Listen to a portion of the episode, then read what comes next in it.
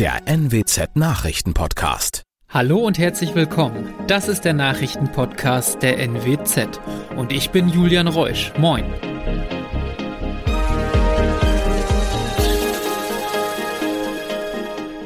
Und das sind die regionalen Themen des Tages. Taxifahrer stirbt in Sturmnacht auf dem Rückweg von Emden. Niedersachsen warnt vor neuer Taktik der Salafisten. Und A28 in Oldenburg teilweise gesperrt. Ein 56 Jahre alter Taxifahrer aus Münster ist am vergangenen Sturmwochenende ums Leben gekommen. Der Mann hatte mehrere Bahnreisende nach Emden gebracht, nachdem sie in Münster gestrandet sind. Die Bahn hatte den Zugverkehr wegen des Orkantiefs Zeynep eingestellt. Auf dem Rückweg stürzte auf der Bundesstraße 54 im Kreis Steinfurt ein Baum auf das Taxi, genau auf Höhe des Fahrersitzes. Der Mann wurde im Wagen eingeklemmt. Trotz Reanimationsversuche der Rettungskräfte verstarb er noch am Unfallort. Niedersachsens Justizministerin Barbara Havlitzer warnt vor neuen Taktiken von Salafisten, mit denen junge Menschen für radikale Ideen gewonnen werden sollen.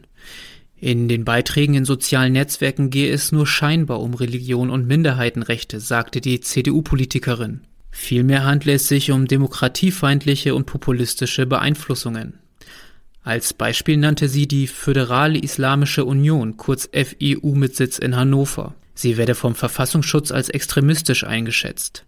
Auf der Plattform YouTube habe die FIU etwa 10.000 Abonnierende. In Niedersachsen gibt es rund 900 Anhängerinnen und Anhänger der salafistischen Szene.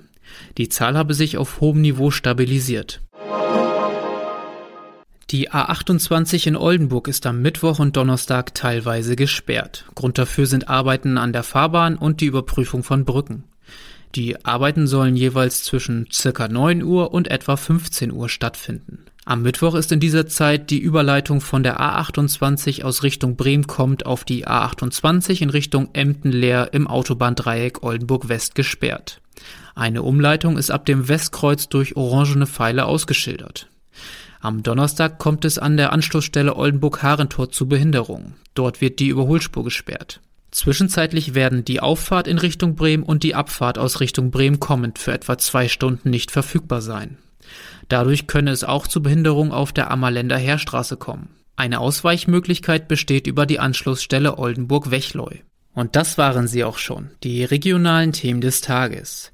Wenn Ihnen unser Podcast gefällt, würden wir uns freuen, wenn Sie ihn beim Anbieter Ihrer Wahl abonnieren. Dann verpassen Sie auch keine aktuelle Ausgabe mehr. Weitere News aus dem Nordwesten gibt es wie immer auf NWZ Online. Und für die Nachrichten aus Deutschland und der Welt gebe ich jetzt ab an unsere Kolleginnen und Kollegen aus Berlin. Vielen Dank und einen schönen guten Morgen. Ich bin Benjamin Kloß und das sind heute unsere Themen aus Deutschland und der Welt. Alles Aktuelle zum Thema Russland von unserem Korrespondenten in Moskau. Wie geht die Bundesregierung mit den Energiepreisen um und gibt es bald einen höheren Mindestlohn? Hat die Diplomatie im Konflikt zwischen Russland und dem Westen nach den Ereignissen der letzten Tage überhaupt noch eine Chance? Moskau hat sich dazu bereit erklärt, mit der Ukraine zu verhandeln unter Vermittlung von Deutschland und Frankreich. Allerdings verbindet Russland diese Bereitschaft mit Forderungen und Bedingungen, die einen solchen Friedensgipfel im Moment nahezu unmöglich machen. Christian Thiele berichtet aus Moskau. Diese Erklärung für Verhandlungen bereitzustehen, kann Putin nicht ernst meinen, oder wie sehen Sie das?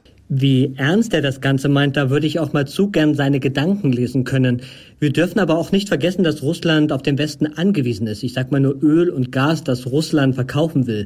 Und Russland verlangt ja auch immer noch Sicherheitsgarantien vom Westen. Also die NATO-Technik, die soll möglichst weit weg von der russischen Grenze.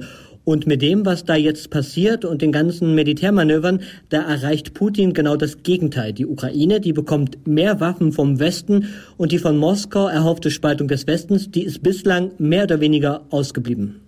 Wie weit werden die russischen Truppen gehen? Nur bis zur Frontlinie, bis zur Grenze der beiden Verwaltungsbezirke Luhansk und Donetsk oder bis Kiew? Wie ist Ihre Einschätzung? Hm, also Kiew würde ich jetzt mal ausschließen, aber wetten nicht darauf. Wenn militärisch was passiert, dann wohl eher im Osten des Landes. Am Abend hat Putin nämlich gesagt, dass er im Osten der Ukraine eine größere Region anerkennt, als die Separatisten gerade haben. Die kontrollieren etwa 30 Prozent des Gebiets, der Rest, der steht unter Kontrolle der ukrainischen Armee. Da könnte es dann zu Kämpfen kommen, auch wenn Putin dazu aufgerufen hat, darüber zu verhandeln und das nicht mit Waffen auszutragen. Hat Putin durch seine spektakuläre Ansprache am Montag seine Bevölkerung erreicht? Steht also die Mehrheit der Russen hinter Putins Vorgehen oder sieht das die Bevölkerung kritisch?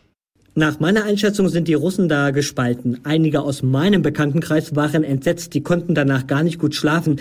Andere sind besorgt oder auch wütend. Putin hat die Ukraine zum Beispiel als Marionettenregime bezeichnet. Unvorstellbar, dass Kanzler Scholz eine Stunde im deutschen Fernsehen so reden würde.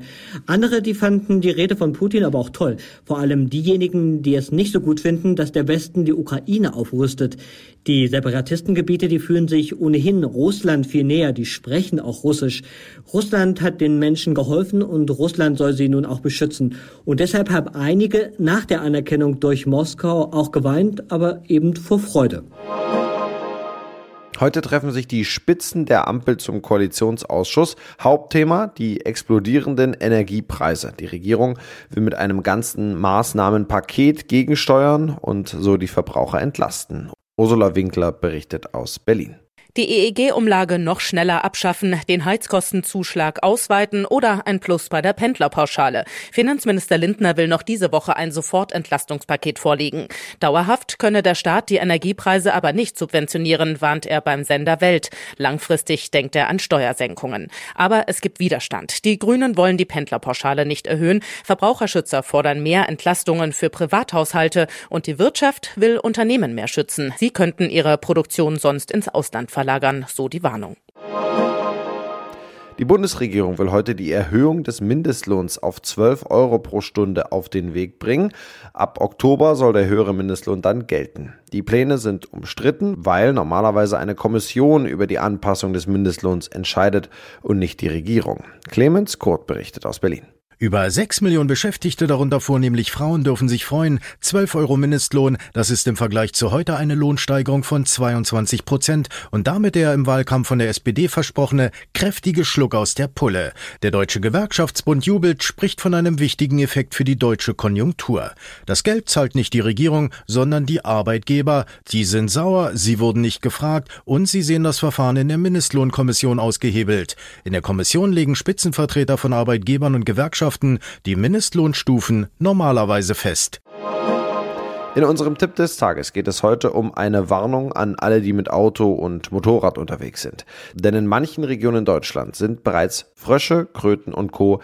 in Wanderstimmung. Ronny Thorer berichtet. Die Kröten sind dieses Jahr eher früh unterwegs, oder? Ja, weil das Wetter zuletzt war zwar stürmisch und regnerisch, aber in den meisten Regionen doch auch schon recht mild. Und das lockt Kröten, Frösche und Co. aus ihren Winterverstecken. Wir Menschen lechzen ja auch nach den ersten milden Tagen, um endlich wieder mehr draußen zu sein. Und gerade in der Nähe von Gewässern natürlich, Teichen, Flüssen, Bächen und besonders in der Dämmerung sind Kröten und Co. unterwegs und oft auch Helfer und Helferinnen, die die einsammeln wollen. Heißt für Autofahrer oder Motorradfahrer Fuß vom Gas, aber auch nicht voll auf die Bremse. Genau, am besten ist natürlich, wenn da ein Hinweisschild steht, das vor Krötenwanderung warnt. Das braucht man dann einfach nur nicht zu ignorieren. Also wirklich Tempo reduzieren und wenn die Tiere vor einem auftauchen, dann Tempo deutlich runter möglichst, aber auch checken erstmal, ob hinter einem jemand ziemlich dicht auffährt oder ob der Gegenverkehr gerade naht. Oberstes Gebot ist immer nur so stark bremsen oder ausweichen, wenn man das kontrolliert hinkriegen kann. Sonst besteht da zum Teil Lebensgefahr. Und im Zweifel muss dann doch leider lieber die Kröte dran glauben. Ja, aber leider die bessere Lösung, als in den Gegenverkehr zu rutschen. Ja, eindeutig, genau. Ganz interessant, Umweltschützer warnen auch, dass die Tiere schon in Gefahr sind, wenn man einfach schnell an ihnen vorbeifährt. Ja, weil selbst wenn sie Glück haben und man sie nicht erwischt, kann der Luftdruck wohl die inneren Organe von Fröschen, Kröten oder Molchen beschädigen, was sie auch töten kann. Der Nabu zum Beispiel bittet da deshalb nicht schneller als 30 dort zu fahren, wo Kröten und Co. auf der Straße zu sehen sind oder wo man stark mit ihnen rechnen kann zum Beispiel weil eben ein Schild darauf hinweist. Und das noch ein ganz besonderer Fund, den gibt es jetzt neu in Schottland zu bestaunen. Im National Museum in Edinburgh kann man das Fossil eines Flugsauriers sehen. Dieser Jahrhundertfund ist ein Pterosaurier, der vor rund 170 Millionen Jahren lebte und das bislang größte gefundene Flugsaurierfossil aller Zeiten ist. Das war's von mir. Ich bin Benjamin Kloß und wünsche Ihnen noch einen schönen Tag. Bis morgen. Bye.